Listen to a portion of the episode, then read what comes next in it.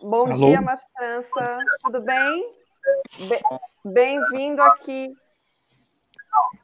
Você ouviu o Eiler Diniz perguntando sobre o federalismo para o senhor, o redesenho nesse momento?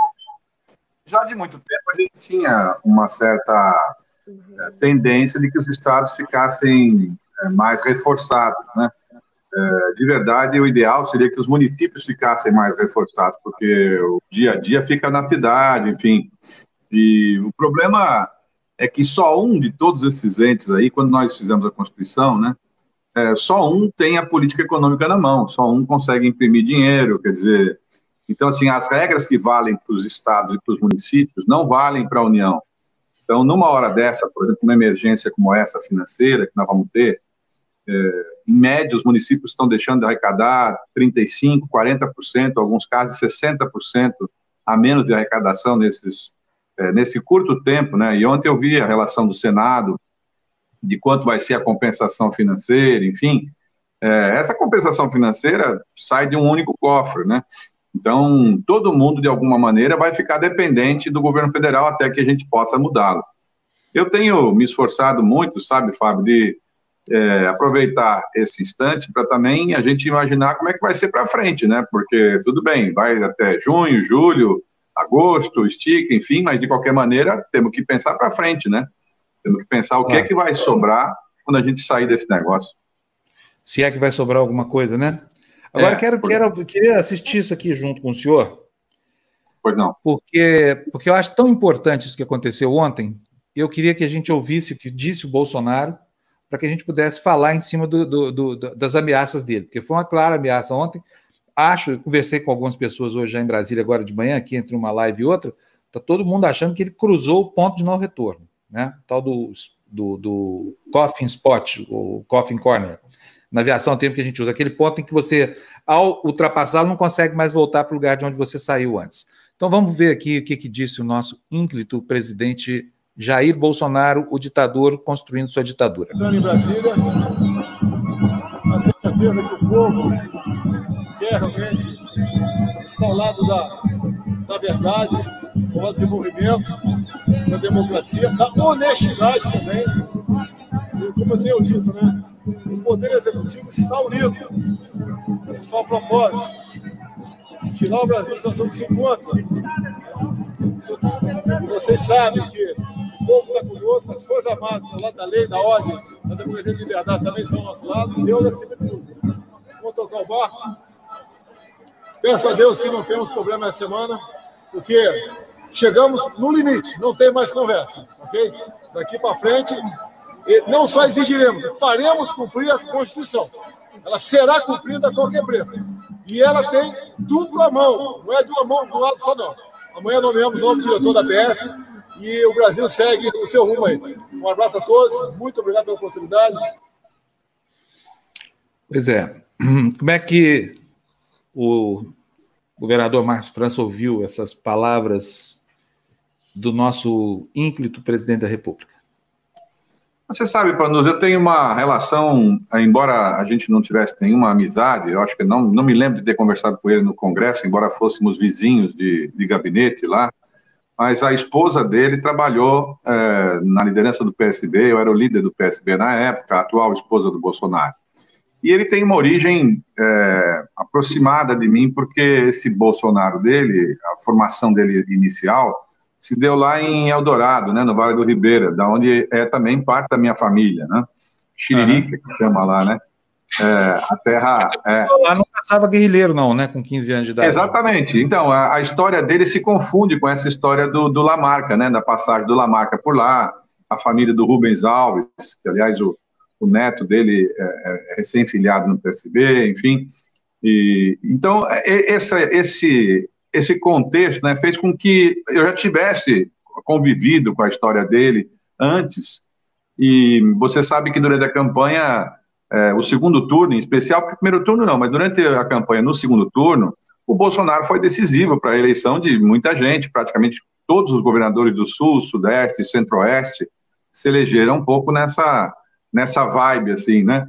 E forçaram muito para que eu tinha muito apoio militar, aqui da Polícia Militar de São Paulo, Polícia Civil, enfim. Então, muita gente me pedia, a própria vice, minha candidata vice, olha, fala Bolsonaro que você ganhe. Eu digo, eu não vou falar Bolsonaro, porque, enfim, eu conheço as limitações né, da convivência e da história, é, e sabia que não tinha como. Se você entrega, você usou uma expressão da aviação, eu, eu sempre falo o seguinte: se você pegar uma criança de 12 anos, de 10 anos, né, meu neto, é, para o Enzo e der para ele um avião para ele pilotar, por mais esperto que ele seja, enfim, a tendência de dar problema é muito grande, né? Porque ele não tem o preparo para poder pilotar um avião, né? Claro. Então, assim, a gente que é um pouco da, da área, lamenta que nós tenhamos tido, assim, uma espécie de constelação concomitante de uma eleição significativa de muita gente inexperiente junto, né?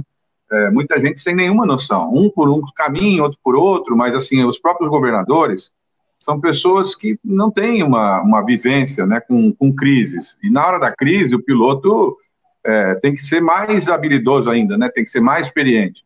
Eles, cada um do seu jeito, têm procurado tirar uma casquinha, digamos, política, eleitoral desse momento, né? E isso é um grande erro, porque, assim, depois do caos, eu dizia isso na campanha, não vem a, a aquela não é aquela cena do, do, do, filme que você atravessa um caos e cai do outro lado no paraíso. Depois do caos vem caos, né? É, se você não tiver uma saída para algum canto de alguém que possa conduzir, né? É bom porque a gente aprende também com os erros e naturalmente daria, por exemplo, para pegar um momento como esse e perceber o quanto nós somos desorganizados, né? Como como é, como poder mesmo, assim, como que é desorganização, uma, um assunto desse né, vamos a todos aqui pensar, que aconteceu na China em ano passado, é natural que ele tivesse uma sequência que fosse parar na Europa, porque muitos chineses visitam a Europa, e depois, na sequência, viesse para o Brasil. Então, não, claro que você não ia poder, talvez, encontrar vacina, enfim, mas o mínimo você tinha que ter feito, né? O mínimo. E, sinceramente, quase ninguém fez, né? Ou que eu, que eu saiba, muito pouca gente fez. A gente não tem máscara, né? São Paulo, que é o maior produtor de álcool do mundo, não tem álcool gel, né? não tem, quer dizer, não se preparou minimamente para as coisas, né? Então, é, eu, eu vejo que a gente devia aproveitar também, no paralelo à discussão do dia a dia, desse Remy Bolsonaro, Dória, Dória, PT, PT, Dória, Bolsonaro tal, enfim, que fica como se a eleição presidencial fosse ser daqui a pouco, e na verdade ela está programada para daqui a três anos, né? Três anos. Então, assim, é arrastado ver três anos desse jeito. Nós vamos ter que inventar alguma coisa nesse meio tempo para colocar de volta o Brasil entrilhado, né? Porque eu tenho muito receio é, que essa, esse desastre econômico acima de 10 pontos, 15 pontos, alguns falam a possibilidade de queda na economia, vai gerar um, uma sensação, né? de terra arrasada, e aí as pessoas, mais do que o prejuízo também de todo mundo que morre, da, enfim, da tristeza e tal, é você saber que é, você não tem perspectiva. Imagina quantos jovens né, começaram seus negócios com alguma expectativa, enfim, como é que você vai mais tarde falar para ele, não, volta de novo. Lembra quando houve aquele episódio da Zélia, do negócio dos 50 mil reais do Collor, enfim, que ninguém mais queria colocar dinheiro em banco, né? Quer dizer, do mesmo jeito, assim, as pessoas vão se sentir inibidas para começar investimentos com uma sensação dessa. Nós precisamos de alguém que anime. Né? E, de verdade, na minha visão, esse quadro que nós temos aí hoje, com raríssimas exceções, não são pessoas que conseguem animar. Há um, um fato grave né, e, uma, e uma, um despreparo absoluto. E aí nós temos o que você está falando, quer dizer, o Bolsonaro, é, até pelo instinto dele, ele foi se, se buscar, se grudar naquilo que ele conhece um pouco, pelo menos, que é, é o poder militar, a relação que ele teve com os militares, que já não foi boa, né, já não era boa, mas ele, enfim, é com quem ele está acostumado a conviver. E depois disso, ele percebeu que não dava para ir até um limite, agora ele está fazendo negociação com o Centrão. É, ilusão achar que não está feita, está tudo feito, vai todo mundo entrar no governo, nas posições, enfim. É, ele vai construir com isso 100, 120 votos desse grupo original dos partidos, que com mais aqueles que já são um pouco ligados a ele, que eram do PSL, enfim, não sei o quê, ele forma lá os 200 para garantir é, a não, o não impeachment, digamos assim, né? É, que é o que é um núcleo duro, digamos, de votação.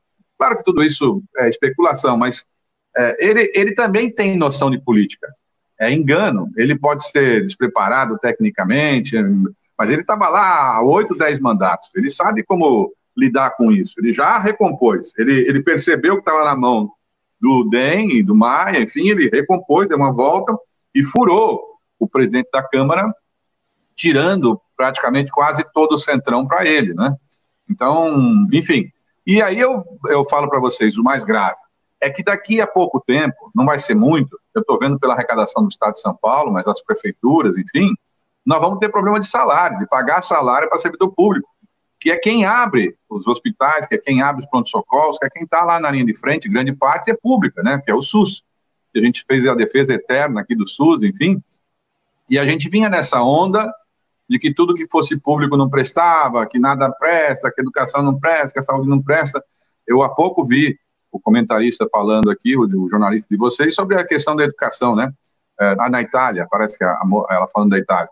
É, isso, como, é que nós vamos, é, como é que nós vamos lidar com isso, minha gente? As crianças vão ficar quatro, cinco meses sem ter aula, sem nenhuma aula, e depois como é que ela consegue equilibrar de volta? Eu vi aqui o secretário de Educação de São Paulo falando que não, depois eles vão compensar isso fazendo aulas é, um a um, cada aluno. Eles não conseguem fazer isso nem hoje. Quanto mais numa estrutura dessa com cinco, seis meses de atraso, né? Tá na cara. Vai todo mundo perder um ano, praticamente, aí, né? Uma perda de um ano num país jovem como o nosso é um desastre. Agora, é, não é uma. Eu tinha um, uma época um amigo consultor que dizia: se você parar em frente à bananeira e ficar esperando que ela te dê pêssego, a culpa é sua ou da bananeira? A bananeira não dá pêssego, né? A bananeira dá banana. Não, não, não tinha como ser diferente, entendeu? Era uma sequência é, meio óbvia, né, pra gente. Por isso que a, tinha aquela, aquela coisa de você falar, olha, fala, fala que você ganha. Fala, não vou falar, porque é, essas coisas marcam a sua vida para sempre, entendeu? Você, enfim, a, a, se nós tivermos aí esse o desastre, porque na prática o que vai ficar é o seguinte: tem uma situação de mortes, as mortes agora saíram do eixo é, mais é, mais poder aquisitivo, elas vão começar a, a invadir as periferias, os bairros, enfim. Já é assim na capital, né, o pensamento mais nas áreas é, de, de, grande população, que não tem, eles não têm a chance da. As pessoas ficam com essa falsa discussão sobre é, fazer quarentena ou não fazer quarentena, é que para muita gente a quarentena se dá em um cômodo, dois cômodos. Então a pessoa, por mais que ela queira fazer, ela não consegue fazer como deveria ser feito, né? E já é estressante para quem tem condição de ter um imóvel um pouco maior, que consegue descer, subir ou ir até um jardim. Você imagine para quem está dentro de um espaço pequeno, é, no calor, com, ou então com frio, enfim, o quanto isso é impossível. Então eu, eu é, todo mundo pode deduzir, né? como aconteceu hoje, estou vendo aqui a, o comentário sobre com Aldir Blanc, enfim, tantos gênios brasileiros, nós vamos perder parte da, da, da, das pessoas de idade que nos ajudavam a orientar, né, numa hora dessa, e vamos ficar como foi no pós-guerra do Paraguai, lá, um, um monte de jovem, é, e, e acho que para isso precisa de volta alguém liderar um processo novo, que não seja esse que está aí, porque, é, na minha visão, esse, esse modelo de desorganização, ele cansou, e também não dá para você ficar sempre a, imaginando que a solução vai vir de uma coisa completamente nova, alguém de boa fé, que é um empresário, que resolveu, então, finalmente ajudar os pobres e tal, porque a, a administração pública, ela tem também regras que é, obrigam o sujeito a fazer uma, uma caminhada de um jeito mais específico, né? E muita gente não tem essa noção. Eu sinto, é, ó, só para ter uma ideia, né? É, se você somar o que nós estamos gastando em hospital de campanha no Brasil, essas montagens e desmontagens, sem nenhum legado, isso vai, vai sobrar nada de legado disso aí, né? E, e com tudo improvisado, está na cara que é uma coisa improvisada. Quantos hospitais a gente tem fechados, né, com leitos fechados, que podiam ser reabertos? Quanta hotelaria né? Quanto hotelaria nós temos é, disponíveis? É, colônia de férias, ó, aqui em São Paulo, do, da, das centrais sindicais, tem mais de 25 mil leitos que eles ofereceram para que alguém, ou o governo federal, ou estadual, utilizasse como é, rede de retaguarda, né? Mas é, eles não sabem, entendeu? eles não fazem nem por mal, eles não sabem como fazer e também não têm a força, digamos, a experiência para poder minimamente agir. Então nós estamos assim como se fosse um barco sem, sem comandante, né? Sem comandante e sem timoneiro e, e aquela é o desastre ideal, né? Todo mundo ao mesmo tempo sem um comando, sem uma liderança. E ficamos discutindo o periférico, né? O periférico. Então, é, cada dia uma, uma maluquice nova. Ele, nesse ponto, ele tem uma capacidade é, importante de linguagem simples, né? De linguagem, assim, mais, é, mais popular, e, portanto, ele entra num espaço das pessoas que associam o que não é com ele é como se fosse petista e comunista e não sei o quê. Então, então é, assim, é um, é um povo que ficou enraivecido da, da, da dos erros do passado. É, e aí eu posso estar enganado, mas assim, via de regra, não existe lugar no mundo que possa dar certo sem é, nenhuma, nenhum tipo de ser vivo consegue dar certo se não tiver uma condução adequada por alguém preparado. Né? Quem pergunta agora? Deixa eu ver eu, aqui. Uh, a Gian... Quem? Eu quero perguntar. Ah, eu, Juliana. Pode, Juju, claro. Tudo Você é bem, é Márcio? Tudo bom, Juliana? Tudo bem? Tudo bem? Tudo bem, Tudo bem. Diante desse cenário, você que é muito esperado como pré-candidato a prefeito de São Paulo, que sabe que a cidade já teve uma queda na arrecadação os, e os problemas só aumentam. Não é uma bomba ser candidato num momento como esse, ou não? Que, o que, que você pode dizer de bom a esse respeito? Normalmente as eleições elas têm um grande fator é, psicológico, assim, de alma mesmo, né? Eu sempre um, repito isso o final das eleições, eles funcionam como se fosse é, uma devolução da esperança. Né? Quando você, por exemplo, está no dia 28 de dezembro, 29 de dezembro, nada vai acontecer de diferente, são só 48 horas até o dia da virada do ano. Mas a sensação que a gente fica na alma é que parece que vai mudar, que você então vai passar a correr de manhã cedo, vai fazer exercício, vai parar de beber, vai não sei o que lá, vai, vai fazer regime. Enfim, todo mundo se prepara para um instante melhor a partir da virada do ano. Assim são as eleições. As eleições devolvem esperança, deveriam fazer isso. Nessa eleição que nós passamos, pode reparar no que eu disse, porque é, é, foi muito sintomático. Parece que pós-eleição, normalmente quem ganhava ficava feliz e quem perdia ficava triste. Era assim que ficavam as coisas. Nós conseguimos produzir um, um, um formato que quem perdeu ficou triste e quem ganhou ficou com raiva todo mundo que ganhou estava com raiva, entendeu? É, com, é, todas as, as, as, pessoas que tiveram as suas vitórias, parece que elas saíram piores do que entraram, elas passaram a fazer uma coisa meio vingativa em quase todos os níveis. Isso produziu, evidentemente, um, um como se fosse uma, uma conjunção de pessoas estressantes. Você ah, entrava num, no metrô ou num ônibus, a sensação que dava é que todo mundo ia tomar depressivo. Eu soube que as vendas aumentaram 15% no ano passado, né? Porque, assim, todo mundo falando muito negativo.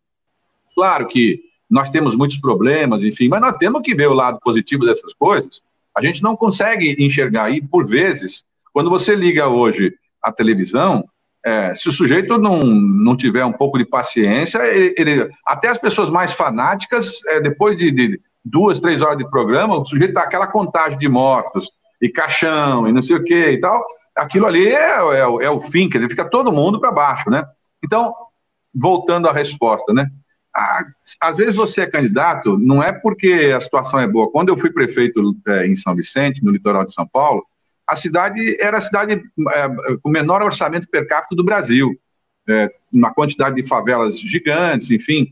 É, todo mundo me dizia, olha, ser candidato a prefeito lá é encerrar a carreira, porque, enfim, é, o lado positivo é que quando você também acerta, ou quando você consegue inverter a ordem, é rápido, se você conseguir passar um pouco de otimismo. Então, eu tenho a esperança, né, que talvez a eleição da capital de São Paulo, que é aquela que tem mais impacto nacional, enfim, que ela possa produzir um fator diferente que as pessoas falem, olha, né, não é, tem um caminho, né, dá para fazer um caminho. Por isso que é, eu, eu me programei para eventualmente disputar as eleições. Não, não como nós estamos com esse processo todo é, de doença, de, de contágio, enfim, ficou todo mundo sem graça. Como é que você vai falar sobre convenção, partido, candidato? É, é tudo muito chato você tocar num assunto desse no meio de uma gravidade dessa, né?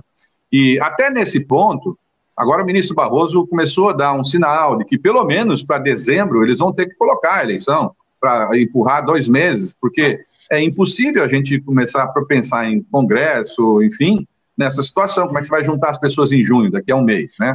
Está na Agora, cara que isso não vai conseguir. Uma perguntinha só sobre isso. Cria alguns problemas de ordem legal, porque a lei estabelece prazo, prazo final para realização de convenções, enfim, tem um monte de prazo para cumprir. Claro. E aí, como é que fica? Por exemplo, os candidatos podem, então, transpor a data de, de, Acho que era 4 de abril, que era a data limite da filiação partidária, não era isso? É, pode, pode atualizar isso para frente, na, na, sua opinião? É, eu acho que é o que vai ter que ser feito.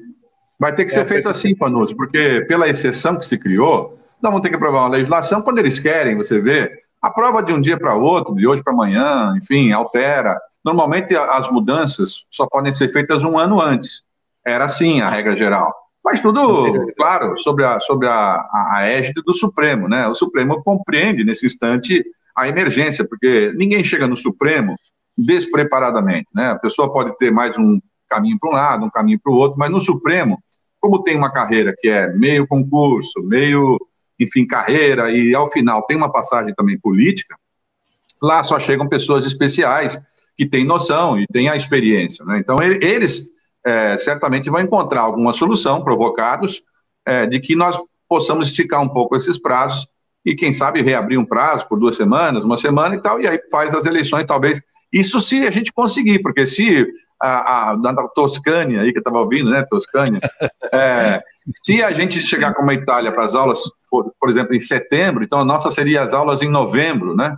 Então, naturalmente, aí é impossível ter um processo eleitoral. É que aí se dá uma, um segundo problema, que é como é que você faz com os mandatos de quem vai ser encerrado, né? Porque os mandatos estão encerrados, e aí como é que você faz com os mandatos, né? Vai ter dia 31. Então, prorrogação é sempre muito ruim, né? Mas, assim, não há nada mais emergente nesse instante do que a gente conseguir é, voltar a, a, a ter uma sensação de controle que nós não temos. A sensação que eu tenho é um total descontrole é, generalizado. Por isso que a população também não segue as suas lideranças, assim, é, não há quem diga, olha, fique em casa, que é importante, enfim, porque a pessoa fala, olha, também eu fico em casa, mas é, obriga a pessoa, por exemplo, a andar de máscara. Mas não dá para a gente distribuir essas máscaras? Será que o Brasil não consegue tecnologicamente produzir máscara de pano? Ah, não é possível. Com tantas, tantas e tantas é, maquinário têxtil nosso parado, no Brasil inteiro, né? A nossa indústria ter todinha dizimada, a gente não consegue produzir máscara para distribuir nos Cadê ônibus. a turma da Fiesp, né? Numa hora pois é. dessas, é. né? A Federação das Indústrias. Pois é, Cadê? todo mundo... Porque era... A mas é, Federação é, das Indústrias também. nós. A Federação Sabe, das Indústrias virou comitê de campanha do PMDB, né? O Paulo Scarpa é. se apropriou daquilo ali, e a grande entidade sindical dos anos 80 e 90, hoje em dia, não passa de uma portinha do, do, do PMDB aqui em São Paulo, bolsonarista, né? Mas você sabe que eu acho que a, a, a gente, às vezes, também com essa história toda da, da suposta ineficiência absoluta do Estado, a gente pegou uma certa onda de falar, não, é, o empresário tem que doar, o empresário tem que doar. Então, veja bem, é, tem coisas que o poder público tem que organizar. Ele não tem, ele tem que organizar. Como é que faz para poder é, distribuir isso? Não dá para fazer um, um acordo? Por exemplo, o governo está colocando agora quase um trilhão, um trilhão de reais de maneira direta ou indireta, em, em subsídio, em, em, dinheiro público né, dos nossos fundos de reserva, estão colocando um trilhão. O, o, o, o ministro sabe, se, se, se, o ministro ficar, porque o Dória já demitiu ele por telefone, mas se, se ele ficar, é, o, ele sabe que tem mais um trilhão. E aí acabou. Aí acabou mesmo. Aí vai ter que imprimir, que é o que, é o que sobra, né? Então, assim, o mínimo é essa organização. Por exemplo, onde é que está tendo mais concentração de gente nesse instante? Porta de Caixa Econômica Federal. Será que a Caixa não consegue, ao invés de todos os patrocínios que ela faz, ela não consegue distribuir máscara para as pessoas na porta? Né? Não consegue, já que ela não consegue fazer o site funcionar, atender as pessoas, não consegue distribuir máscara. Será que as, os ônibus, as, as, rodovias com pedágios, as concessionárias não conseguem distribuir é, o álcool gel antes do, do, do, de entrar no ônibus ou depois de sair do ônibus? Enfim, Quer dizer, essa, esse mínimo parece que não, não funciona, entendeu? Então você fica nessa história, apontando para o futuro, tal. Quando a gente tem né, o estado do Maranhão é, conseguindo dar um, um bypass aí na, no, na, nos grandes estados, você vê que alguma coisa está errada, né? Não é possível que eu consiga fazer uma importação para chegar no Maranhão e não consiga fazer nos outros lugares. Então, é, eu sei que nessa hora parece que é uma competição dos horrores, é, é cada um reparando no seu principal horror mas a verdade é uma só. Foi uma saraivada E é por isso mesmo que, é, quando ele fala lá em os militares estão comigo, enfim, é porque ele está imaginando, é claro, essa semana fazer uma nomeação de novo no, na, na, na, Polícia Federal. Acabou de fazer. Um embate novo. Acabou de é, fazer. Acabou de fazer. É. Quem foi? Quem foi? É o braço direito do Ramage, é o Rolando Alexandre, que é uma espécie, vou dizer, vamos usar aqui uma parábola muito apropriada. Morreu hoje o Aldir Blanco, autor do Bêbado Equilibrista. Hoje é o dia da ressaca do Bolsonaro. Ele capitula, desiste daquela ação no Supremo, não vai o nome dele, e bota o braço direito do Ramage para se insinuar que ele venceu.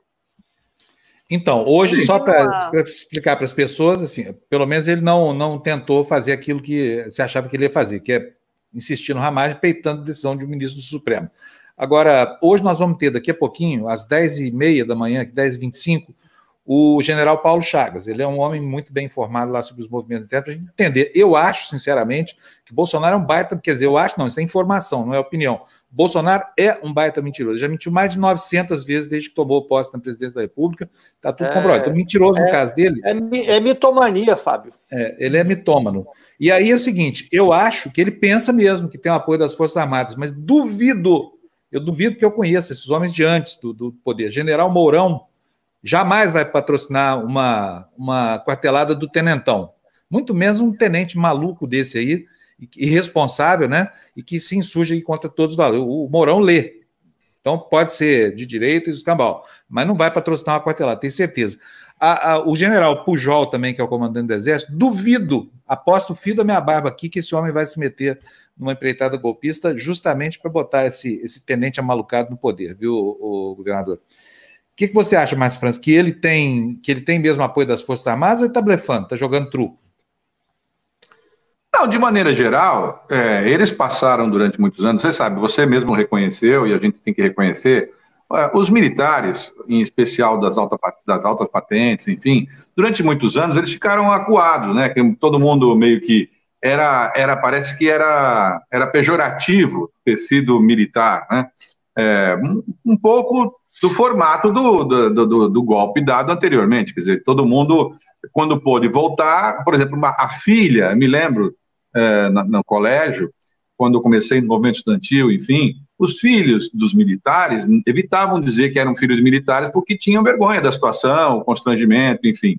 Então, quando eles voltaram ao comando de alguma forma, ainda aqui pelas mãos é, com o Bolsonaro, hoje tem mais, tinha, né, não sei se ainda tem, mas na última vez que eu levantei, tinha, tinham mais de 100 generais ocupando cargo em comissão dentro da, do, do, do governo federal. Então, é claro que tem uma relação muito mais próxima nesse instante, né? Agora, eles são pessoas preparadas, eles acham, é, todos eles, do ponto de vista assim, é, internacional, eles gostariam que o Bolsonaro tivesse uma ponderação, fosse mais habilidoso, evitasse esses conflitos, porque para ele também não interessa um conflito como esse, né? É, e aí tem muito a ver como é que tá, quem é que é a reação hoje em dia? Imagine, o Congresso está fechado, o Congresso está fechado, não tem reunião nem no Senado nem na Câmara. Hoje, para você dar um golpe, você. Acho que é só você colocar o. É, não precisa mais nem aquele soldado e o jipe, né? Porque nem, nem os, os congressos estão fechados, né? Então, é, é, é, na, tá na mão de duas ou três pessoas: Davi Alcolumbre, né, é, o Maia e o ministro, do, do, o presidente Supremo, que de fato é quem tem mais empoderamento para poder estar tá numa hora dessa e, e naturalmente é o poder que tem se destacado com algumas ações que você percebe assim, mostrando, eu acho que eles foram é, grandemente responsáveis por nós conseguimos chegar até aqui, nesse um ano e pouco, dois anos, porque no início, vocês se recordam, junto com a regra da Previdência, havia sido proposto é, uma regra para alterar a indicação do Supremo, né, que ia fazer aquela redução das idades de novo, para que ele pudesse indicar muito mais gente e trocar o pensamento médio do Supremo. Então, é, o que, onde é que você tem um contraponto a isso, por exemplo? Né? Você tem um contraponto a isso nas, nas forças da, das polícias militares, nas forças públicas, né, que já foram assim em São Paulo. A, a Polícia Militar em São Paulo tem é, é um exército muito preparado, muito preparado. Mas para isso o governador tem que também ter a força da, da, da Polícia Militar com ele, tem que estar os, os, militares com ele. E a pergunta é: está com ele? A, a Polícia Militar está apoiando o governador Dória? A Polícia Militar do Rio apoia o Witzel, porque são forças é, paralelas e elas se contrapõem numa hora de um você pesar. É, por exemplo, o Exército tem 200 mil homens, mas desses 200 mil, 180 mil são jovens de 18 anos. Você pega um sargento em São Paulo, ele, ele teoricamente daria conta de 100 jovens de 18 anos, porque ele é uma pessoa acostumada ao conflito, né? E nessa hora, é essa força. Qual é o, o não é só aqui, mas internacionalmente as instituições são mais é, são mais colocadas aqui. Parece que é, eu, eu militares, o senhor diz, que são mais é colocadas. militares, porque veja bem, antigamente existia muito as, as estruturas sindicais, eram estruturas fortes, estruturas estudantes, sindicais, havia gente e havia organização. Hoje, essa estrutura está é, é, bem rompida, né? Tá, é, houve uma, uma, uma, quebra dessa, dessa estrutura. Então, quando você pensa assim, junte aí mil pessoas, quem hoje junta mil pessoas? Né? Não é fácil juntar mil pessoas, só quem já disputou voto um a um sabe, mil é mil, conta de um a mil, você passa duas horas contando e não, não chega no mil, né? Imagina colocar em fila. Então, não é fácil você organizar isso. Eu acho que não há clima, claro, porque ele sabe que enquanto ele tiver lá os 30 pontos, 30%, 28%, 35%, ele conta o seguinte: eu tenho que ter, ele, eu falo Bolsonaro, ele tem que ter 50% mais um daqueles 50% da metade. E enquanto ele tiver 26, 27, ele tem 50%. Vai para uma eleição, ele ganha dessa metade, vai para o segundo turno, torce para ir do outro lado alguém que tenha é, mais rejeição que ele, normalmente é o que acontece, e aí ele acaba ganhando porque parte não vota naquele outro, o segundo turno vota-se muito contra alguém e não a favor de alguém, né? Mas é. eu, eu insisto que isso é para daqui a três anos, né? Três anos. A pergunta é quantos de nós vão conseguir chegar é, vivos psicologicamente, financeiramente, é, com saúde, daqui a três anos, desse jeito? Nós precisamos encontrar algumas coisas antes que pudessem é, minimamente reaproximar. Eu, as expressões que nós temos usado, né? Na hora do, do aperto, tudo bem. É, mas se tiver Brasil e Argentina, você torce para quem? Pô, não é possível. Então, assim, se tiver Brasil e Argentina, nós temos que torcer para o Brasil. Então, nós vamos ter que inventar um jeito, nesses três anos, de poder passar esse negócio. Talvez a eleição fosse um, um, uma solução para isso, porque ela daria de volta, olha, está chegando aí, tem uma esperança aqui, uma coisa nova lá, uma coisa que surgiu aqui, talvez fosse isso. Aí veio a história dessa situação é, de pandemia, que, claro, mais dificilmente nós conseguiríamos ter nesse prazo. Né? Governador. Tá aí? É, o, é o Milton Blay, governador. Governador. É... Bom, Milton. Tudo bem.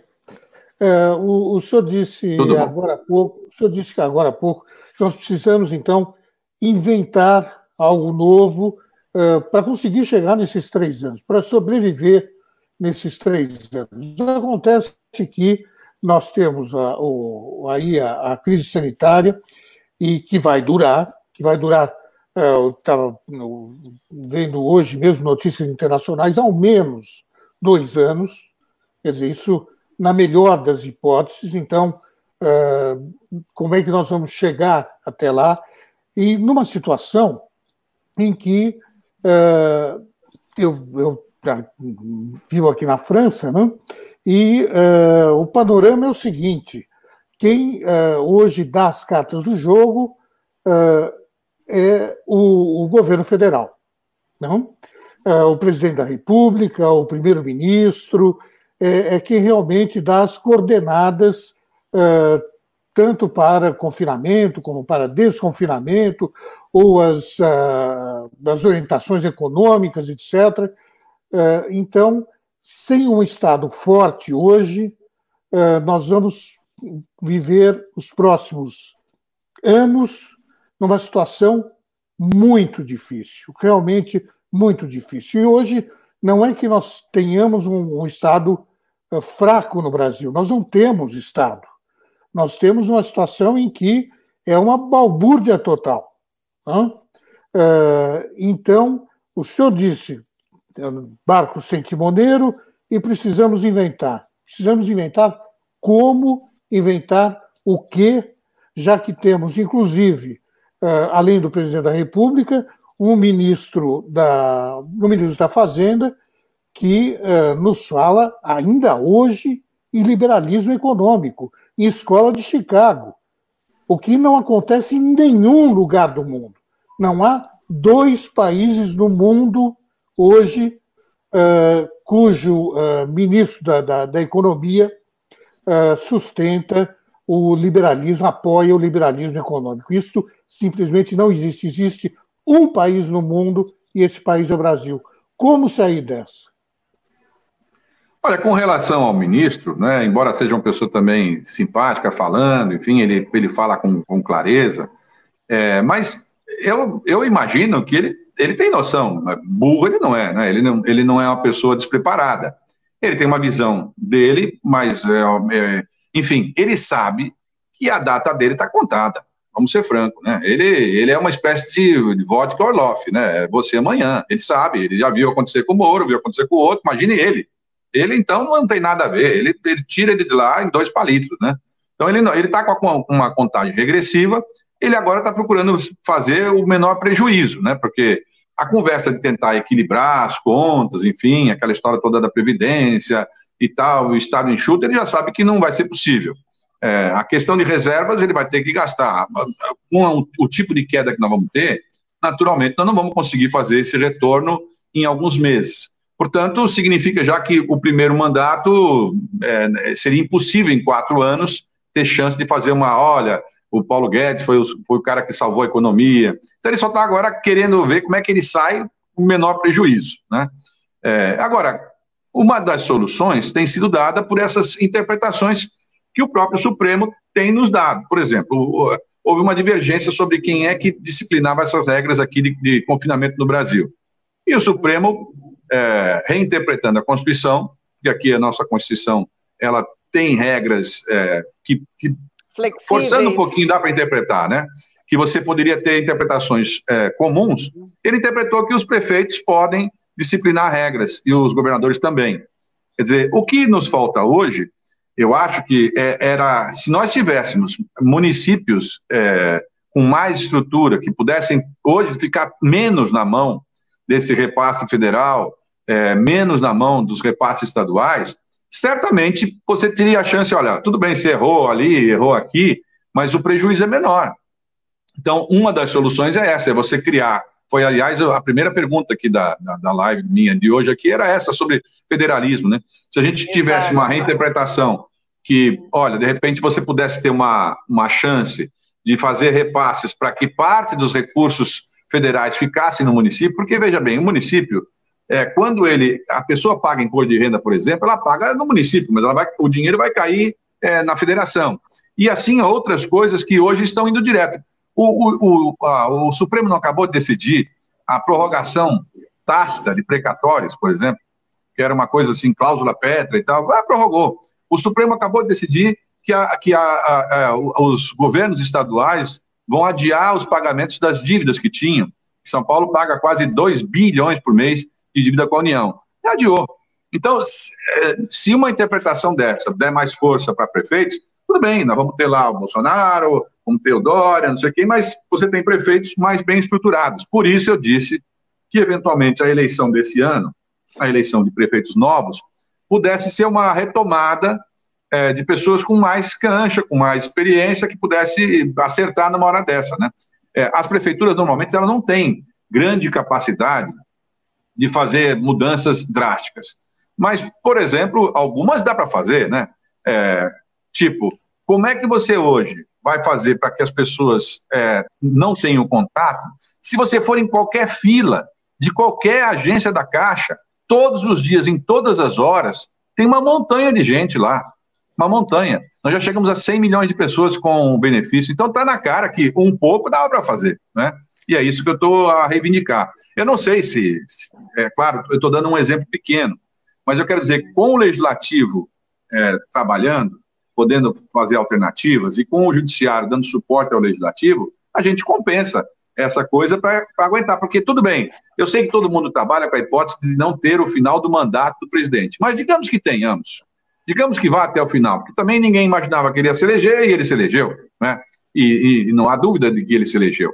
Então, se ele se elegeu e ele estica esse mandato mais três anos, nós não podemos ficar três anos nessa angústia sem ter uma outras soluções, né? E aí, é, é, é, nós precisamos ter alguma solução. Governador, eu, eu, vou, eu, desculpa, eu vou ter que interromper a nossa entrevista, porque nós já estamos estourados aqui 14 minutos. Claro. nós temos mais dois entrevistados aqui muito importantes.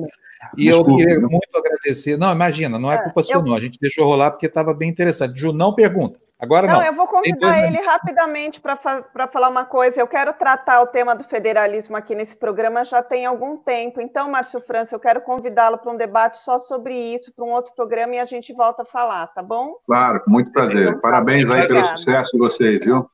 Obrigado, a gente vai... Obrigado.